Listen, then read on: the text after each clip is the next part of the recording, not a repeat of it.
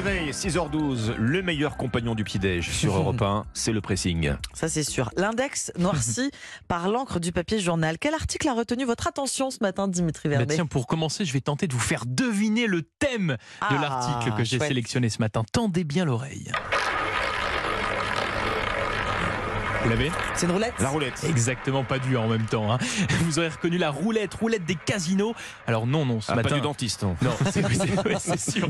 Non, non, ce matin, je vais pas vous parler de la somme que j'ai perdue le week-end dernier hein, au jeu d'argent, mais plutôt de cette information hein, digne d'une vraie révolution pour les casinos français, puisqu'en lisant le magazine Le Point ce matin, j'apprends que le Sénat a promulgué hier une loi permettant l'implantation de casinos dans des nouvelles villes autres que les stations balnéaires, thermales ou touristiques. Oui, désormais, les communes ayant une activité équestre historique pourront également avoir leur propre casino. Alors ce vote, il n'est pas définitif. hein. Ce texte va être retravaillé, enrichi lors de son va-et-vient entre l'Assemblée et le Sénat. Vous savez, la fameuse navette parlementaire. navette, oui. Mais ce serait une vraie révolution, hein, puisque oui, depuis 1806, en France, la règle est simple. Pour instaurer un, un casino dans une ville, il faut qu'elle soit une station balnéaire ou thermale. hein. C'est pour cela que les casinos se situent à Aix-les-Bains, Deauville, par exemple. Un choix fait à l'époque par Napoléon.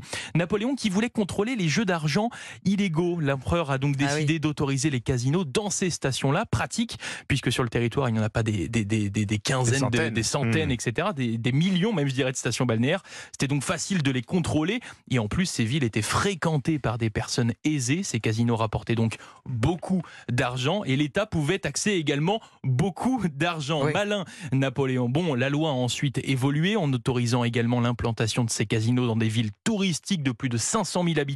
Hein, pour des communes comme Lille ou Bordeaux, par exemple. Seule exception à la règle, Paris. Et oui, depuis 1920, les casinos sont interdits dans la capitale euh, et dans un rayon de 100 km. Seule exception aussi également, c'est pour Anguin. Anguin, Anguin, Anguin les bains, oui, Station thermale. Ouais, ouais. Voilà. Donc voilà, vous connaissez l'histoire et les règles autour des casinos en France qui pourraient donc bien évoluer avec cette nouvelle loi autorisant les, les casinos dans les villes dites hippiques. Vous Voilà. jou- Vous jouez au casino, euh, Dimitri? Non, non, je vous ai fait une petite blague en début du pressing. Non, non, je joue pas du tout au casino. On bleed Je- Ça m'est arrivé de jouer aux machines, euh, aux machines à sous. Oui, avec le manche qu'il faut tirer Ouais, là. ouais, Euh, bon. J'ai toujours perdu, hein. J'ai toujours perdu. Même pas la chance du débutant, Même comme pas, on dit. même Bon. pas. Qu'est-ce que vous avez repéré ce matin, bleed Quel sensible êtes-vous? C'est le dossier euh, ce mois-ci du magazine Psychologie. Je vais évidemment, euh, messieurs et Alban, vous poser la question en, en fin de ce, ce pressing. Mais L'hypersensibilité est devenue un des grands sujets de société, écrit le magazine. Mais c'est quoi en fait l'hypersensibilité? Eh bien, une plus haute réceptivité, une plus haute, pardon, je refais, une plus haute réceptivité, oui c'est ça, aux stimuli de l'environnement, les bruits, les lumières, mais aussi les ambiances au bureau, l'humeur, bonne ou mauvaise, des autres. Une psychologue américaine a décrit et popularisé le phénomène il y a 20 ans et aujourd'hui, un quart de la population est hypersensible.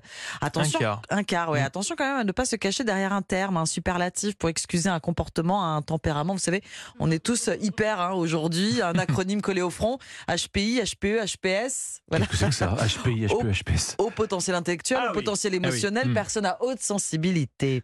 Être sensible hier, c'était une souffrance. Aujourd'hui, c'est une fierté. Et les coming out se multiplient dans le showbiz. Marion Cotillard, Léa Seydoux, Bruno Solo.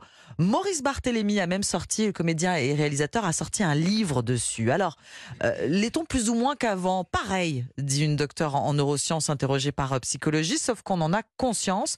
Et dans une société stressée et violente comme la nôtre, il n'y en a pas forcément plus. En fait, les sensibles seront simplement plus ultra sensibles. Ce qu'il faut retenir surtout, c'est que finalement, l'hypersensibilité n'est pas une faiblesse, mais une autre façon d'appréhender le monde.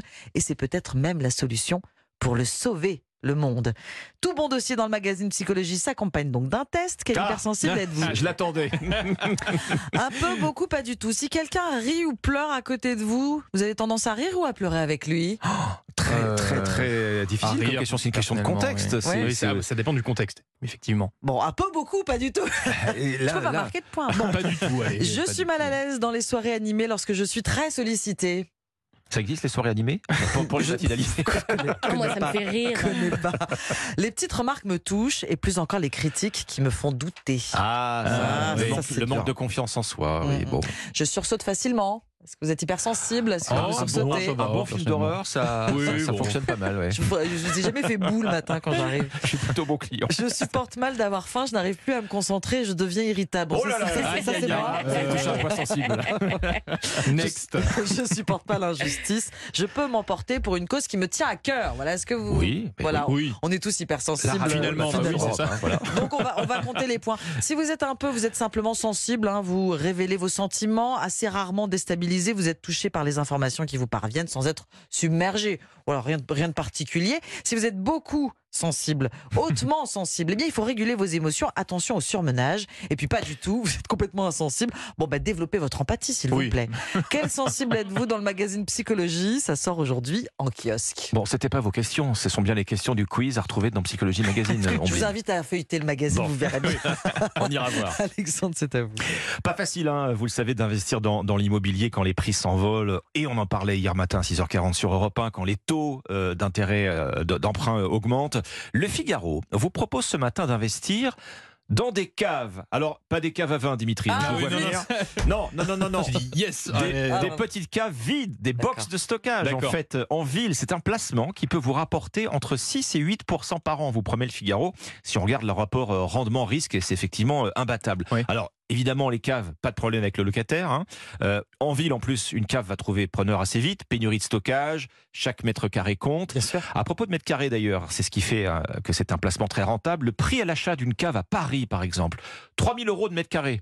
Je vous c'est rappelle, peu. je vous rappelle peu. qu'un logement c'est 10 000 en Mais moyenne. oui, hein. c'est ça, c'est très peu. Euh, à Bordeaux, 2400. À Lyon, 2000 euros. Et même un peu moins encore à Marseille, tiens, 1900 euros le mètre carré pour une cave. Il y a un autre avantage, si vous êtes propriétaire d'une cave, c'est que le loyer n'est pas encadré. Il n'est pas réglementé. Autrement dit, vous n'avez pas de plafond.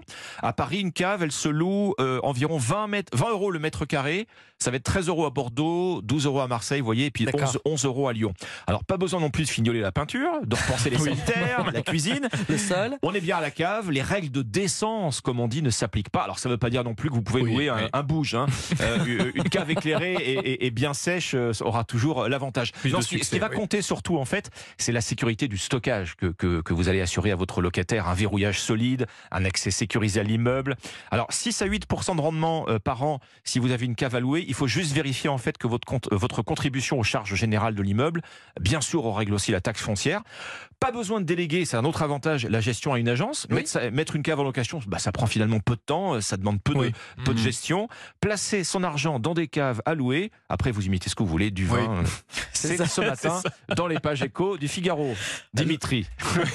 Bien sûr, je prends note, je prends note. On peut louer, on peut louer aussi euh, des box. hein, c'est un bon placement aussi. Aussi, le box et exactement, garage. Mhm. Merci beaucoup Alexandre. Merci Dimitri. Très